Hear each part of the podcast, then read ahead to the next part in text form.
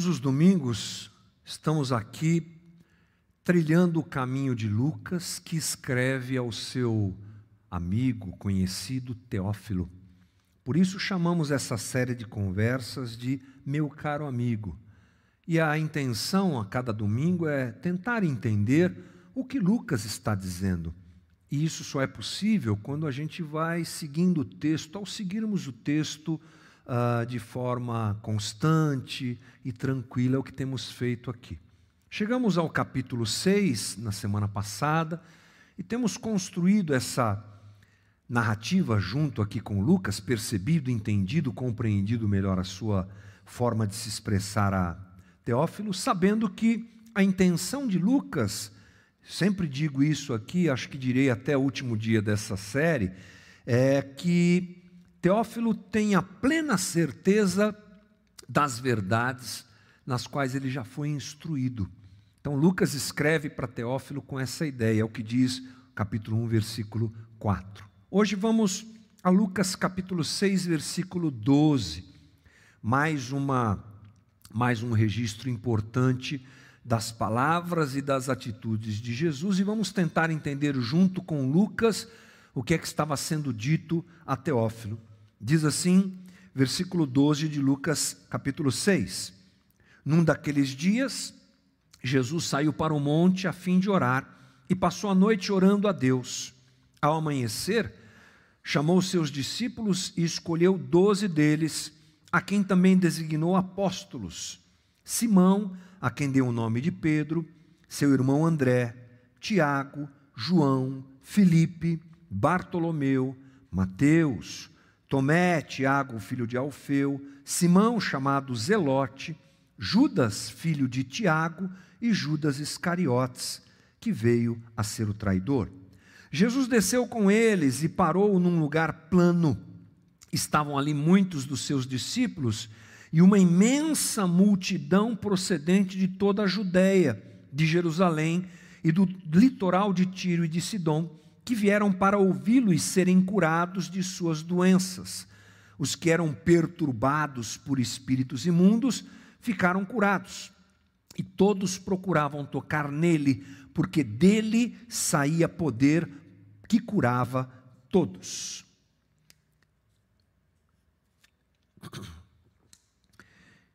Uma coisa que nós percebemos no, na narrativa de Lucas é que ele se esforça para apresentar a, a Teófilo aquilo que Jesus apresenta como uma nova vida, como um novo reino. Jesus sempre ele faz uh, comparações e ele de alguma maneira desconstrói a religião de Israel. E ele faz isso falando, e ele faz isso curando, ele faz isso sinalizando o reino. Jesus se contrapõe a essas coisas de uma forma muito clara e objetiva, quando ele, por exemplo, anda com os rejeitados pela religião de Israel, quando ele reinterpreta o Shabá, foi inclusive a nossa conversa na semana passada. O que Jesus então está fazendo, e Lucas registra isso de maneira muito especial, é tentando abrir os olhos daqueles que o ouvem daqueles que acompanham o seu trabalho e ministério a respeito do entorno cultural. O que, que a gente pode entender quando a gente diz isso? Entorno cultural, o jeito de se viver na sociedade em que você e eu estamos inseridos, e no caso daqueles que andavam com Jesus ali, na sociedade em que estavam inseridos. Jesus está tentando abrir os olhos dessas pessoas e os nossos olhos para enxergarmos que nós somos muitas vezes abraçados, muitas vezes não, nós somos mesmo abraçados por um jeito de viver que a gente muitas vezes vive, também muitas vezes, a gente vive, sem pensar. Esse abraço do entorno cultural, o jeito em que a gente vive, o jeito que a gente responde às coisas, o que valorizamos, o que desprezamos, é alguma coisa que chega até nós, porque estamos dentro desse universo, estamos dentro dessa situação e somos bombardeados dia a dia para aprendermos a viver desse jeito que a sociedade diz que a gente tem que viver. Inclusive, achamos que amadurecer, nós abraçamos tanto isso, somos engolidos tanto por esse jeito de viver, que às vezes achamos que amadurecer é, é ser alguém que corresponde, quanto mais nós correspondemos a esse jeito de viver, mais maduros nós nos avaliamos. É assim que lidamos com esse entorno cultural que chega até nós. O problema é que quanto mais nós abraçamos esse jeito de viver, esse espírito de época que chega até nós, nós não percebemos que estamos sendo domesticados. Que valores são em nós? Nos achamos livres, dizemos que somos livres, mas não somos, somos realmente acorrentados àquela maneira de viver como a sociedade em que estamos quer que a gente viva. Jesus vem nos libertar dessa maneira convencional de viver. Diante da sabedoria eh, social, e essa sabedoria aqui, obviamente, entre aspas, Jesus nos ensina a viver de uma maneira provocativa, não usual, não convencional. Isso inclui o que? Compaixão, amor ao outro. Isso inclui transformação de caráter, luta pela dignidade humana, essas coisas que nós não encontramos nessa sociedade em que estamos vivendo, onde vivemos. Jesus vem fazendo isso em Lucas. Ele vem desconstruindo essas coisas. E agora nós chegamos num momento em que Lucas registra dois movimentos de Jesus, muito interessantes, e que tem tudo a ver com essa ação de Jesus em abrir olhos diante do jeito de se viver, diante da forma de se viver, mostrando existe um outro jeito de se viver. Existe o jeito do reino dos homens, mas existe o jeito de se viver do reino de Deus. E esses dois movimentos, eles estão descritos no texto, e eles são muito simples: subir no monte e descer do monte. É isso mesmo. Você leu comigo, se você prestou atenção, foi isso que Jesus faz. É isso que Jesus faz. Primeiro movimento, ele sobe no monte. Confira comigo o que diz o versículo 12. Num daqueles dias, Jesus saiu para o monte a fim de orar e passou a noite orando a Deus. Primeiro movimento, Jesus sobe no monte. E ao subir no monte, Jesus passa uma noite inteira orando. Fazendo isso, ele está desconstruindo algumas coisas. O que Jesus está fazendo? Jesus, ele nos dá o exemplo claro e nos dirige a entender que um modelo de nova espiritualidade vem com o reino. Uma nova forma de relacionamento com Deus vem junto com o reino. Aquela prática ritualística, aquela prática ligada ao templo e à religião de Israel, perde o seu valor. Jesus apresenta um novo jeito de nós nos relacionarmos com Deus, e ele deixa claro que a espiritualidade a ser vivida pelos seus seguidores agora não é aquela espiritualidade convencional do sacrifício, não é mais a espiritualidade convencional do cumprimento da lei pelo cumprimento da lei. Jesus renova tudo isso. A espiritualidade apresentada por ele é outra é a espiritualidade do reino. E assim a prática uh, ritualística, ela perde importância. É interessante que nós sabemos que o texto bíblico nos registra que o véu se rasga no momento da morte de Jesus. O véu, você sabe, quando a gente fala sobre o véu, era um feltro feito de pele de animais, muito grosso, inclusive, dizem alguns estudiosos, que ficava na porta do Santo dos Santos. Aquele lugar que o sacerdote, o sumo sacerdote, entrava uma vez por ano. E Deus estava uh, manifesto ali, ele se manifestava ali naquele local, era um lugar realmente santo, santo, santíssimo. Caso perdão, caso o sacerdote não tivesse feito as suas purificações adequadamente, ele corria o risco de morrer, entrava lá com uma corda amarrada na cintura e as suas vestes tinham sininhos, sinetes, que eram usados para saber se ele estava vivo, né? Estava lá dentro fazendo barulho, opa, está vivo. Parou o barulho, pode puxar a corda porque ele morreu. O que acontece é que o texto nos diz que o véu se rasga. Jesus já está anunciando isso, porque ele sobe ao monte para orar. E lá ele encontra com o Pai. E lá, no, eu digo lá no monte, mas isso quer dizer que Deus agora não se reserva a um local específico. E o rasgar do véu que acontece mais à frente, estamos aqui no começo do texto de Lucas, é alguma coisa que Jesus antevê e já vai ensinando os seus discípulos sobre isso. O rito vazio agora não tinha lugar na rotina de busca a Deus. Lembrar que a palavra de Deus, ela está com corações voltados a Deus. Que a visitação de Deus não está reservada mais ao templo ou uma estrutura engessada. Lembre-se que João Batista, quando começa o texto de Lucas, nós lemos aqui João Batista, ele não vai, sendo mesmo filho de sacerdote, ele não vai para o templo, ele vai para o deserto e Deus está com ele no deserto. É um prenúncio dessa mudança, nós enfatizamos bastante isso aqui, e agora Jesus faz o mesmo caminho. Ele não vai para as estruturas, ele vai para um relacionamento pessoal. O Espírito Santo não estava agindo mais dentro da religião de Israel, mas em corações sedentos por Deus. É o que Jesus está mostrando. E ele fala sobre isso, inclusive, de uma forma muito especial, quando ele encontra a mulher samaritana. Lembra desse texto? João capítulo 4, 23. Vamos ler o que a gente sabe de cor, mas vamos lá. No entanto, está chegando a hora, e de fato já chegou, em que os verdadeiros adoradores adorarão o Pai em espírito e em verdade. São estes os adoradores que o Pai procura. Deus é espírito, e é necessário que os seus adoradores o adorem em espírito e em verdade. Aquela mulher, ela, ela, ela, quando se encontra com Jesus, ela tem aquela conversa com Jesus, Jesus pede água, lembra dessa história, não é? Ela, depois dessa primeira conversa, pergunta para Jesus: onde a gente deve adorar? Lá em Jerusalém? Lá no templo de Jerusalém?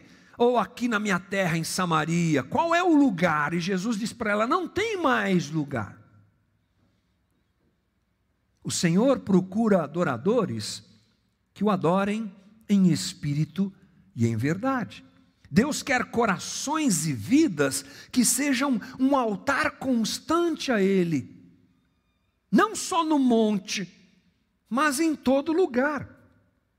Em casa, no trabalho, na comunidade, seja lá onde você estiver e eu estiver, aquilo que Jesus está dizendo e desmontando a respeito da religião é: Deus quer habitar em nós, e nós agora somos o templo onde Deus habita e a nossa relação com Ele não está mais ligada a situações ritualísticas, vazias, mas a uma vida de busca e de entrega ao Senhor. Hebreus 13, 15 nos diz: por meio de Jesus Cristo, Portanto, oferecemos, ofereçamos continuamente a Deus um sacrifício de louvor, que é fruto de lábios que confessam o seu nome. O autor de Hebreus, é, esse é um livro que a gente não sabe quem é o autor, mas é um livro incrível, óbvio, como todo texto bíblico. E aqui, é, durante a escrita do, do, do texto de Hebreus, o que fica claro é essa chegada de Jesus como sacrifício perfeito, como sacrifício único e máximo, e a desconstrução daquilo que era temporário a, a datação, o prazo de validade que acabou daquilo que era temporário relativo à lei, agora é feito em Cristo e por Cristo, e agora o lugar da adoração sou eu e você, que buscamos a Deus onde estivermos. Não é mais um sacrifício de animais no templo a minha movimentação de adoração é um sacrifício de louvor, é o que diz o autor de Hebreus aqui. O sacrifício de louvor, de frutos, fruto de lábios que confessam o nome do Senhor em tudo que fazem, em tudo que vivem. Mas interessante que Jesus não está sozinho nessa subida para o monte. Vamos ler de novo? Versículo 13. Ele descreve o seguinte: Ao amanhecer, chamou seus discípulos e escolheu doze deles, a quem também designou apóstolos. Discípulos, apóstolos. Simão, a quem deu o nome de Pedro, seu irmão André, Tiago, João, Felipe, Bartolomeu, Mateus, Tomé, Tiago, filho de Alfeu, Simão, chamado Zelote, Judas, filho de Tiago, e Judas Iscariotes, que veio a ser o traidor. Pronto, Jesus não está sozinho. Do grupo que o acompanha, nós não temos informações aqui, mas era um grupo consistente, com certeza. Jesus andava e as pessoas queriam ser curadas, e as pessoas queriam ser beneficiadas de ouvi-lo, ele atraía muita gente, então com certeza tínhamos um grupo uh, substancial aqui de gente, mas ele, escreve, ele escolhe doze. Doze. Esses daí que você acabou de ler comigo. Jesus está escolhendo o seu time, sabe como é que é? Ele está montando o time que vai dar ser, vai, vai, que dará sequência à obra que ele começa e que serão responsáveis pela divulgação e a implantação do reino de Deus, esse que Jesus está apresentando, e futuramente serão os apóstolos do Senhor, e a igreja vem disso, você sabe o que acontece. É o time que Jesus está montando ali.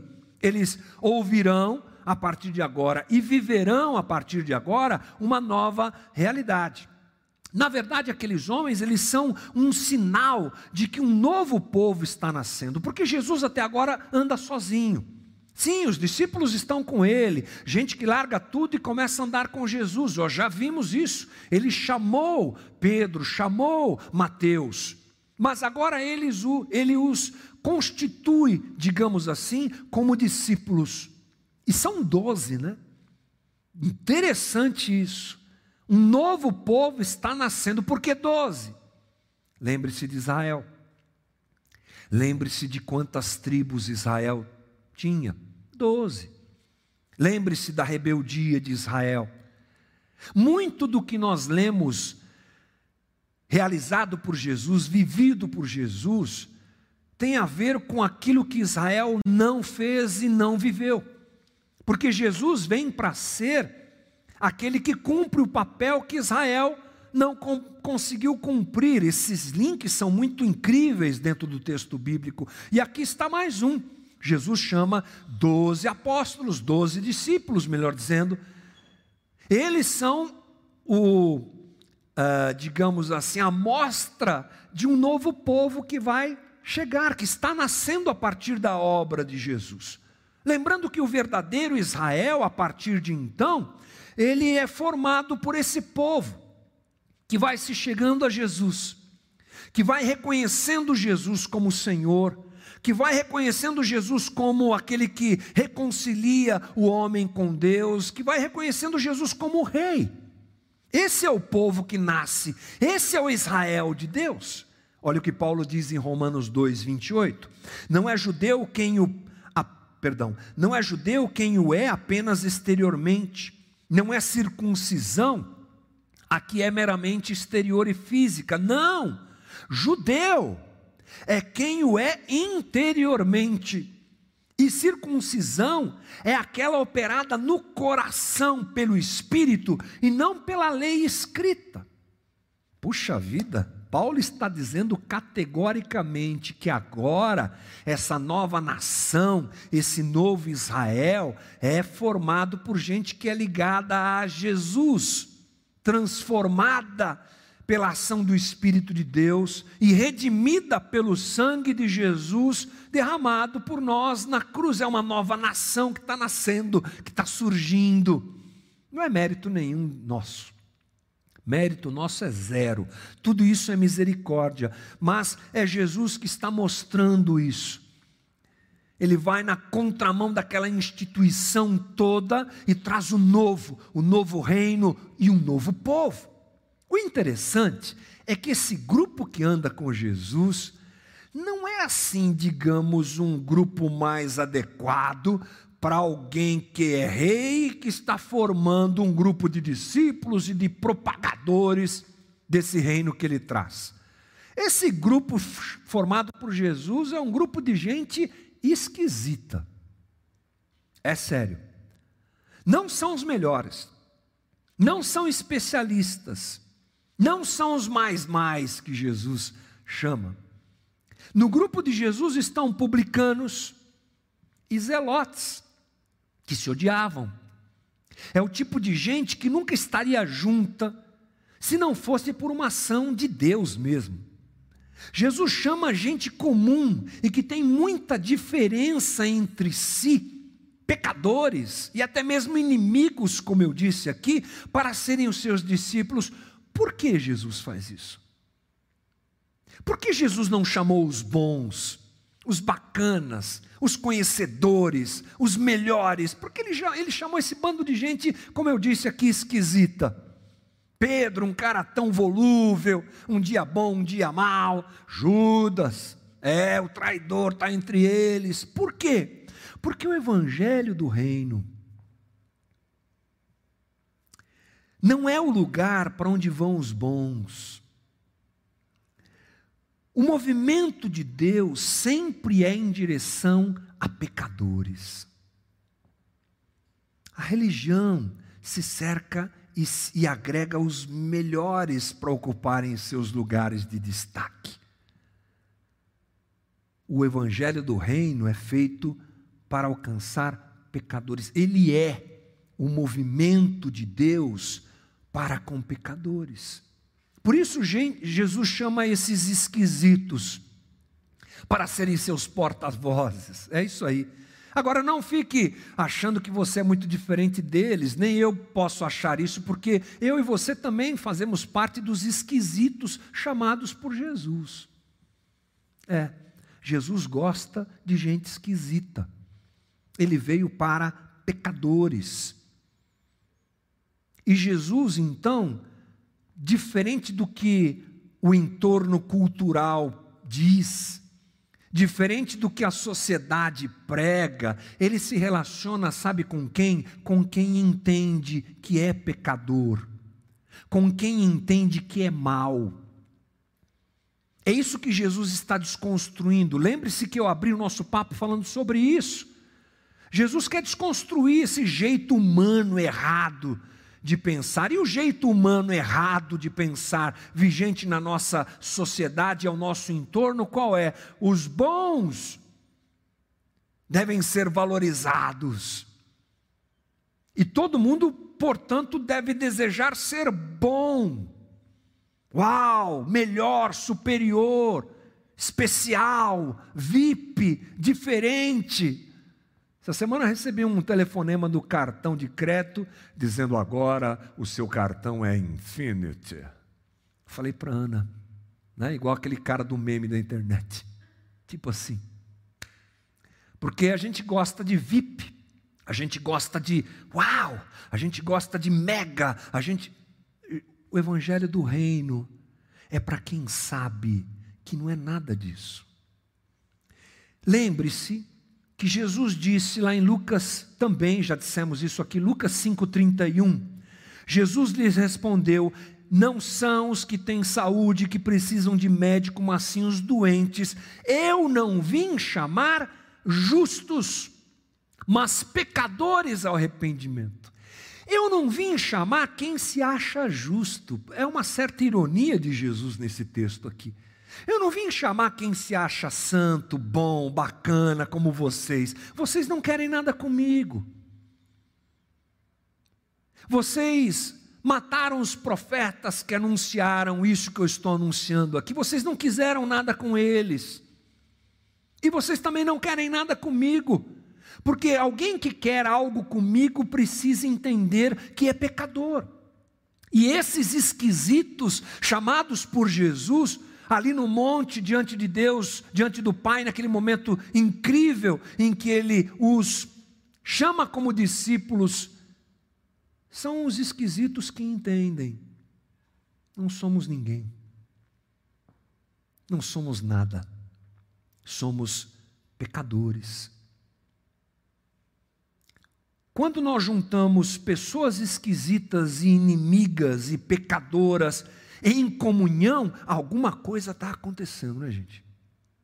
O que é que está acontecendo? O que é que faz esse movimento? As pessoas se perceberem pecadoras e começarem a andar juntas. Deus está fazendo alguma coisa. Vou usar uma frase aqui do meu professor Bernardo Shaw no livro O Enredo da Salvação. Ele diz assim: Toda vez que pessoas de diferentes classes sociais, etnias e preferências políticas se reúnem para juntos cantarem louvores, ouvirem a palavra, participarem da ceia e estenderem a paz do Senhor uns aos outros, elas estão subvertendo a mentalidade deste mundo, dando provas visíveis de que Jesus venceu a morte e começou a reverter seus efeitos alienantes.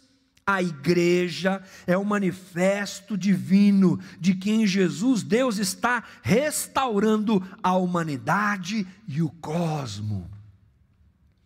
Restaurando a humanidade e o cosmo e fazendo as pessoas entenderem que o entorno é o reino dos homens, dizendo um monte de bobagens para a gente, nos alienando da verdade de Deus. E Jesus traz essa libertação, fazendo a gente entender que a vida não é isso que nos prende, não é isso que nos, nos torna alienados, mas vida é se curvar diante dele como pecador para ser nova criação e começar a viver como parte dessa redenção de Deus no cosmo e na humanidade. Mas outra coisa que acontece, linda, registrada por Lucas, é justamente o descer do monte. Falei para você, Jesus sobe e Jesus desce. Vamos ver lá o versículo 17. Jesus desceu com eles e parou num lugar plano. Estavam ali muitos dos seus discípulos e uma imensa multidão procedente de toda a Judéia, de Jerusalém e do litoral, litoral de Tiro e de Sidom que vieram para ouvi-lo e serem curados de suas doenças. Os que eram perturbados por espíritos imundos ficaram curados, e todos procuravam tocar nele, porque dele saía poder que curava a todos. Uau! Subiu, se relacionou com o Pai, orou uma noite, chamou os seus discípulos, deu a eles autoridade apostólica, já, já já a gente fala sobre isso, e desce, que descida, desce para um lugar plano e encontra pessoas, gente. Descer do monte foi se enfiar no caos e na desordem do mundo dos homens. Que incrível isso, né? Jesus sobe, ora, fala com o Pai, escolhe os discípulos e desce. Quando ele desce, é no meio do caos. Gente machucada, doente, ferida, endemoniada. É um forfé, como a gente fala. E é lá, para lá que ele vai. Jesus não fica isolado com Deus numa espiritualidade fake. Vamos ficar aqui. Pedro achou que ia ser assim, né, na transfiguração. Vamos ficar aqui. Não. Jesus sabe que verticalidade, relacionamento com Deus, e horizontalidade, relacionamento com pessoas, compõem a espiritualidade dada por Deus ao homem, e ele resgata isso. A manifestação da comunhão de Jesus com Deus é vista na sua disposição de ir até gente que necessita, cheia de problemas. Jesus desce cheio de comunhão com Deus, e para onde ele vai? Mostrar poder? Queimar gente? Não. Fazer feitos, é, sei lá, ele vai, ele vai em direção a quem precisa. Sabe como Jesus demonstra que está cheio de Deus, cheio de graça, cheio do Espírito Santo? Indo em direção a quem precisa. Jesus manifesta sua relação com o Pai amando o outro. Quanto mais cheio de Deus, mais humano e mais compassível, compassivo, perdão, Jesus é. É um verdadeiro tsunami de amor e de cuidado com o outro. O que é que isso faz nos lembrar do que a religião de Israel prega e vive? Os mais espirituais ficavam na praça se exaltando e diminuindo o outro. Lembre-se do fariseu que ora na praça e diz: Deus, eu sei que o Senhor me ama porque eu sou justo, eu sou isso, eu sou aquilo, eu não sou como esse publicano. A religião de Israel apresenta, e aliás, não só a religião de Israel, a religião de uma forma normal, ela apresenta essa ligação com Deus de um jeito, e ela manifesta essa ligação, esse relacionamento com Deus de um jeito equivocado.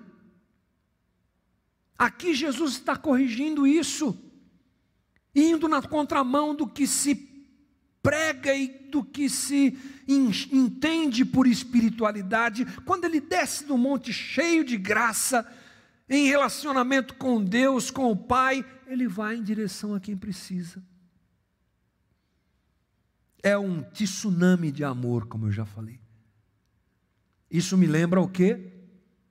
Filipenses 2:5. A gente não vai ler esse texto, mas não é isso? É aquele que se esvazia, que nozes, e vem para o caos.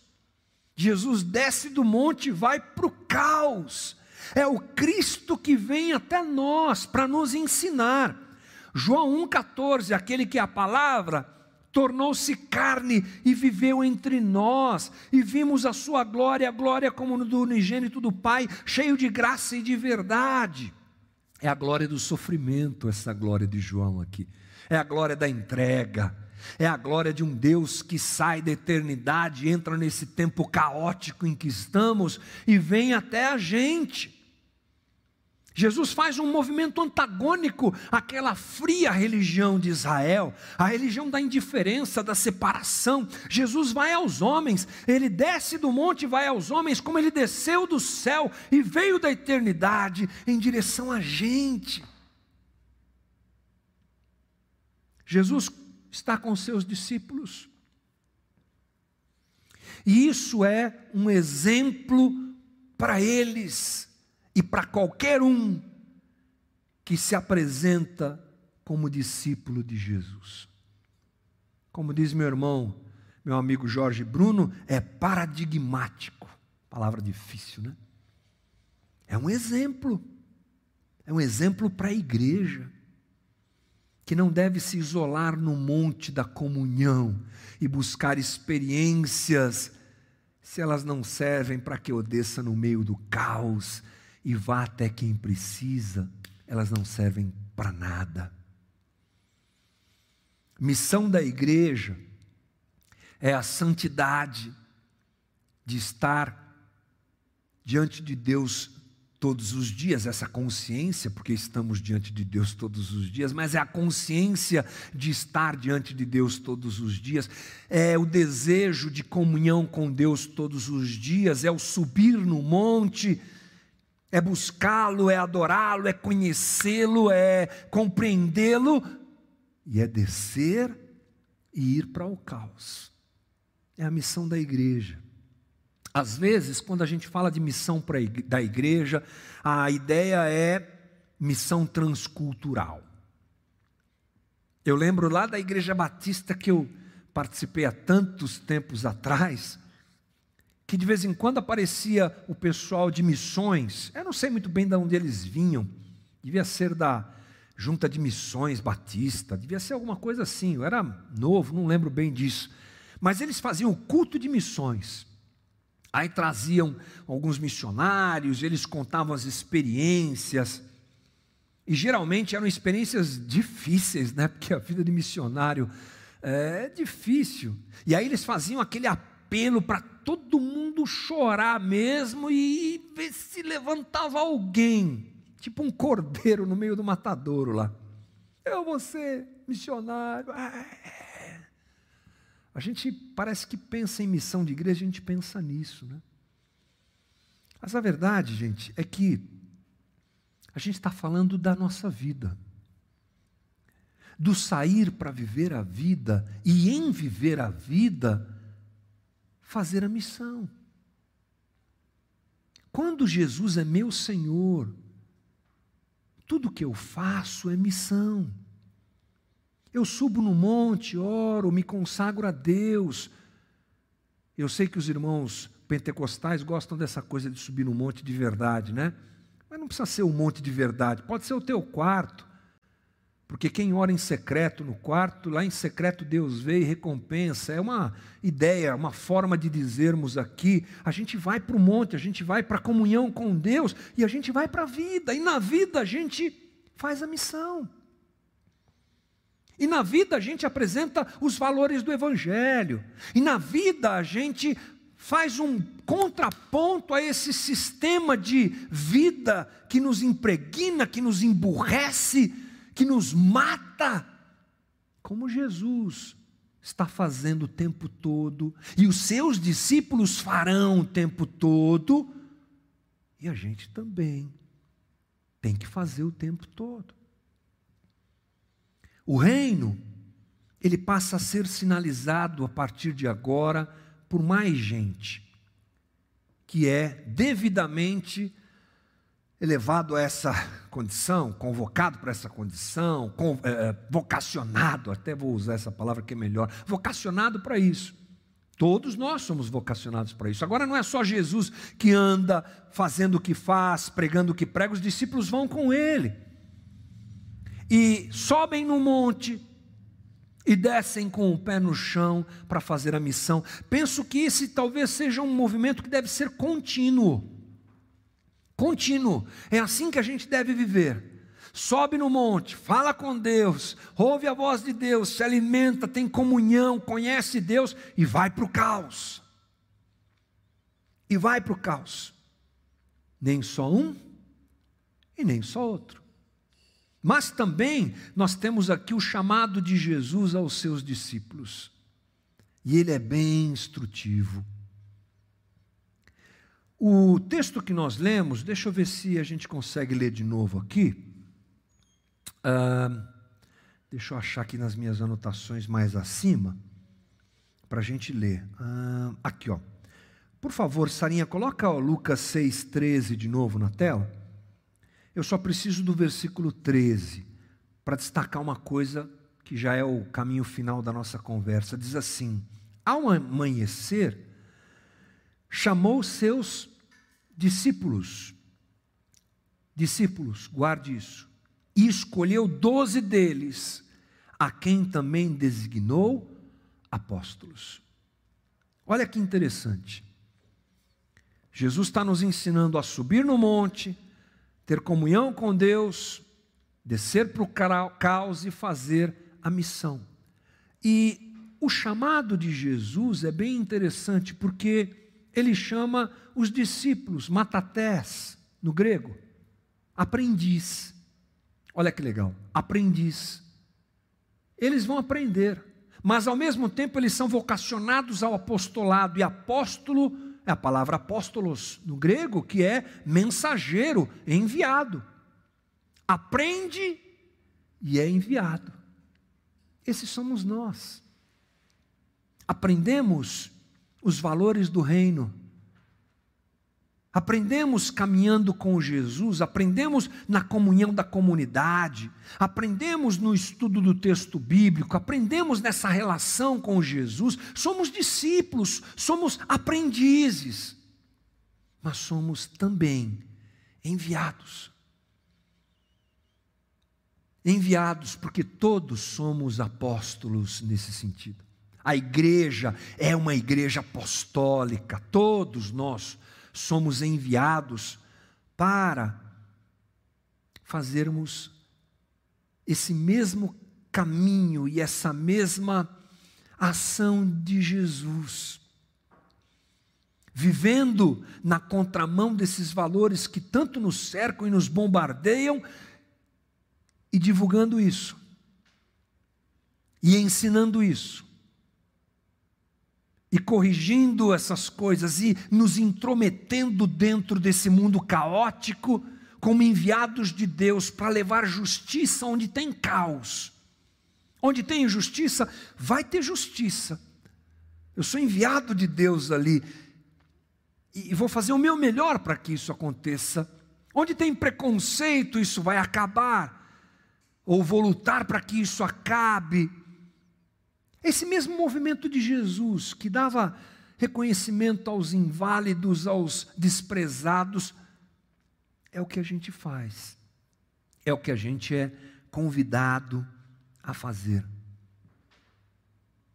Avante, igreja. Vamos lá. A gente sobe no monte, aprende com Deus, tem comunhão com Deus e desce para o caos.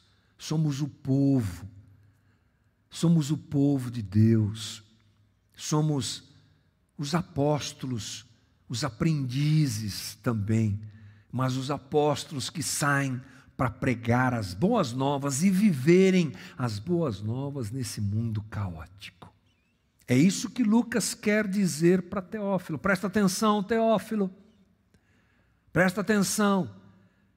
A espiritualidade que Jesus propõe, apresenta, a vida que Jesus apresenta, não é aquela dos rituais, é aquela da vida inteira diante de Deus. Presta atenção, Teófilo, a vida que Jesus propõe é nos, encar nos encararmos, percebermos que somos perdidos pecadores, amados por Ele, como Ele amou e chamou aqueles discípulos. Presta atenção, Teófilo, ele sobe no monte, ele ora com o Pai e desce para o caos, assim é a nossa vocação. Presta atenção, Teófilo. Presta atenção, igreja. Preste atenção, meu irmão. É isso que a gente está construindo junto aqui. Que Deus nos abençoe. Vamos orar. Obrigado, Senhor, por essa manhã e por essa conversa. Para mim, altamente desafiadora. Eu te peço misericórdia, porque eu sei que eu nunca conseguirei falar aquilo que o Senhor quer falar.